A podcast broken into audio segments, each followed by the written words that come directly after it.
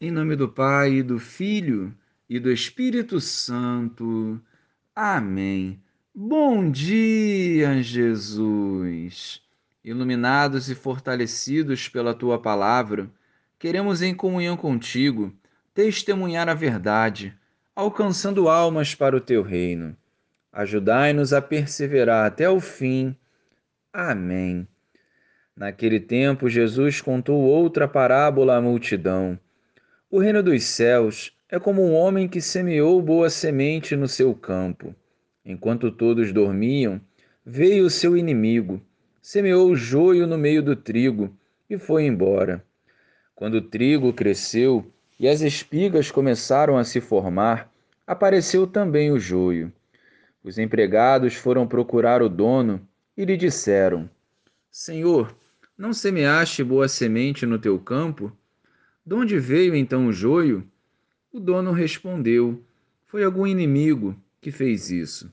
Os empregados lhe perguntaram: Queres que vamos arrancar o joio?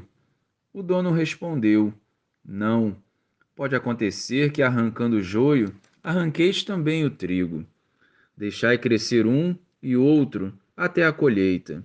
E no tempo da colheita, direi aos que cortam o trigo: Arrancai primeiro o joio e o amarrai em feixes para ser queimado.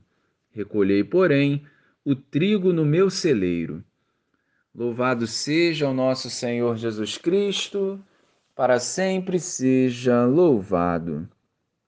Somente em comunhão profunda com o Senhor, libertos da vaidade e qualquer vontade humana, saberemos identificar os joios que sufocam os trigos isso exige santidade, exige ruptura com o pecado e coragem para seguir a vontade de Deus.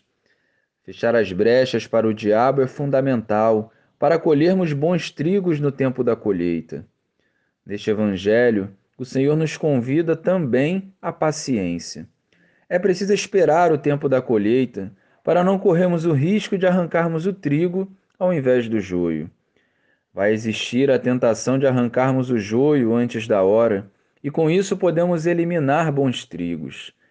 Sabedoria e discernimento, unidos à prudência, são fundamentais para que saibamos viver a palavra de Deus.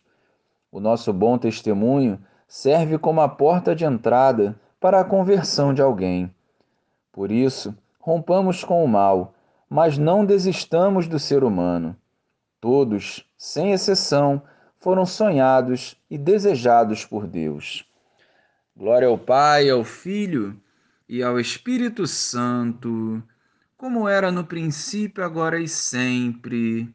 Amém.